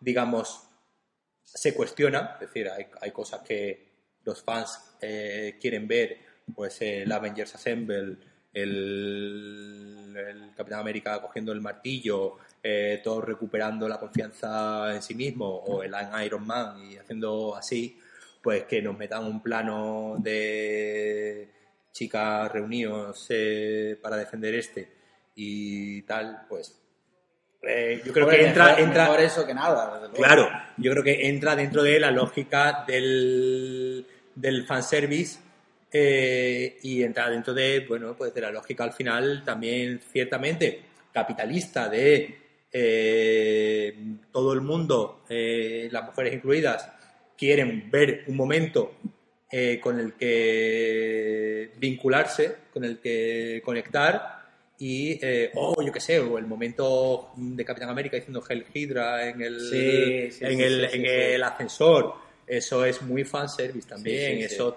tú sabes que hay, un- sabes que hace un par de años Sí, salió un cómic cómic donde donde se... descubría al final, ¿no? Que el Capitán América Era había sido Hydra durante todo este durante todo este tiempo y al final pues eso son son son Sí, guiños sí. a los son guiños a los fans que muchas veces eh, sí que nos gustaría que estuviesen encerrados dentro de una lógica de guion eh, coherente y espléndida Eh, sí es que ahora de repente empiezan a salirte analistas de guion y todo el mundo Sí, es ahora todo el mundo profesor de guion encontrando Sí, sí, sí, eh, plot holes y, y cosas así. Pues Eso es lo malo de internet, que gente como nosotros se pone delante de una cámara y, y se pone a analizar Mira, yo estoy a favor de- del fanservice porque al final esto es eh, esto es lo que es. Esto es eh, esto es una película de los Vengadores, una película de superhéroes, una película de, de cómics que obviamente queremos que esté bien hecha. No es no es por de- por despreciar, es decir, no es no es decir ah, sino que que lo que hablamos siempre, estas películas son lo que son, ni más ni menos. eh, y, y- y tienen que dar lo que tienen que dar. Al final, yo, yo lo, lo tenía con otro amigo, esto al final es como el cine porno. Sí. Tú vas a lo que vas. Es decir, y esto tiene que cumplir sus, eh, sus objetivos y sus parámetros. Ya tiene una película porno, si se te ponen a. Tú no, porque es un hombre casto y puro que no. Pero, pero cuando, se, cuando se ponen a. Cuando se van por las ramas, pues dices tú. Esto que... Ya. Yo es que no sé... Yo- no, he visto que- nunca una película Bueno, porno. pero eh, vamos, yo, yo quiero ver lo que quiero ver y vamos al lío. Y al final esto es lo mismo. Queremos ver y lo que queremos ver es a la gente gritando. Eh, es un evento, es decir, esto al final es, eh, es un evento cinematográfico que un poco trasciende, trasciende lo cinematográfico en ese sentido. Sí, que- porque estamos hablando que la película está generando... Es la segunda película más taquillera de la historia por ahora. Sí, ya ha superado a Titanic. Que ya el otro día... Que ya puso Jim la tenía- Cameron. La tenía bastante adentro Jim Cameron. Sí. Jim Cameron. Jim, Jim, Jim Cameron, confianza. La tenía bastante adentro. Sí, porque y- días antes había estado de bueno, a ver si se acaba ya la fatiga, a ver si hay fatiga de superhéroes. Sí, sí, que Pero- ver que nadie quiere ver Avatar. O sea, Es como, tío, vas a estrenar Avatar 12 años después de la sí, primera. sí, y, decir, y- y nadie lo está pidiendo. has tardado 12 años en, en- Que es, por ejemplo, una cosa, y ya yo creo que con eso podemos cerrar, eh, esta idea de película-evento, de película general, finalmente importante, que dentro de 10 años vamos a, a- a recordar, eh, Avatar, por ejemplo, ha caído completamente, yo creo, es una opinión que ha caído completamente en el olvido. Bueno. es una película que culturalmente, sí, eh, eh, económicamente fue un éxito muy grande en su momento, hace 10 años, no va a hacer ahora 10 años de- del estreno. eh, que a mí me parece una película muy decente, me parece una película, es una película que me, que me gusta, no te, no- no te hablo mal de, de ella, pero que es verdad que ha quedado completamente cultural, No ha marcado culturalmente ha quedado completamente eh, inane, es decir, no nadie eh, no, no ha generado películas que se parezcan a Avatar, no ha generado Yo creo que vas a la Comic Con y no sé si te vas a cruzar a alguien vestido de, De azul, de de- Avatar, claro. o cómo se llamarán, cómo se llaman los... Na- Naitiri, Naitiri, no, ese era, ah, bueno, ese era el personaje de, de, que, aquí, que aquí también lo, lo recuperamos, la, el personaje femenino de Gamora, Sí, que eh, Sí, es un poco que nos en- abre, que nos abre, yo creo que es el último personaje del que podemos hablar, que nos hable esta, esta idea de qué pasará con los eh, con los Guardianes de la Galaxia o con los Asgardians de, la, de la galaxia, ¿no? Porque eh, bueno, la película termina con Endgame termina con, con el personaje de, de Gamora eh, siendo el personaje de Gamora del primer Guardianes de la Galaxia.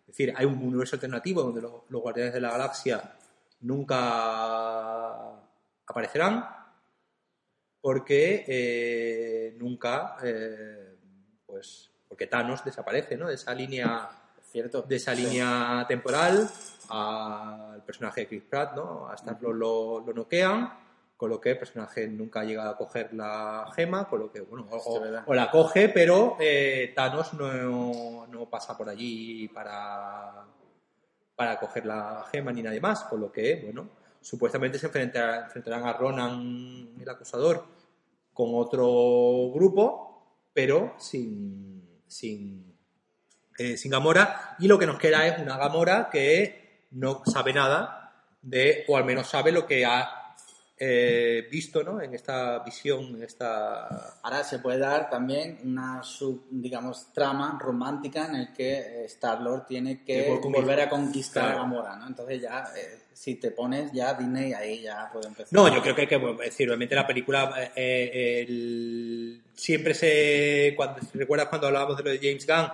eh, una cosa que siempre quedó muy clara es que íbamos vamos a usar el guion de James Gunn Sí, y, eso quedó claro desde el principio, aunque lo hayamos despedido como director, vamos a usar su guion y yo creo que probablemente eh, una de las cuestiones de vamos a usar el guion de James Gunn fuese precisamente esta de que eh, el guion de James Gunn pues en parte recuperará, eh, si recupera no, recoge precisamente lo que sucede aquí en, en Endgame, que es esta eh, Gamora que no sabe nada ¿no? de su de su pasado alternativo, ¿no? No sabe nada de estos Guardianes de la Galaxia y vemos que al final no aparece por ningún lado. Es decir, que entendemos que el personaje ha puesto rumbo hacia algún sitio, pero eh, no tenemos más pistas. lo único que sabemos es que al final pues van a buscarla y algo, algo veremos. Entonces yo creo que por ahí eh, esa insistencia ¿no? en que el personaje, el que el guion de James Gunn sí se iba a, sí se iba a usar, eh, puede venir un poco por ahí, porque de, y de hecho James Gunn aparece como el productor ejecutivo de, de estas películas, porque, bueno, pues se sabe, ¿no? Que él ha intervenido en, en- en el guion a la hora de eh, escribir ciertas partes, sobre todo de los guardianes de la, de la galaxia.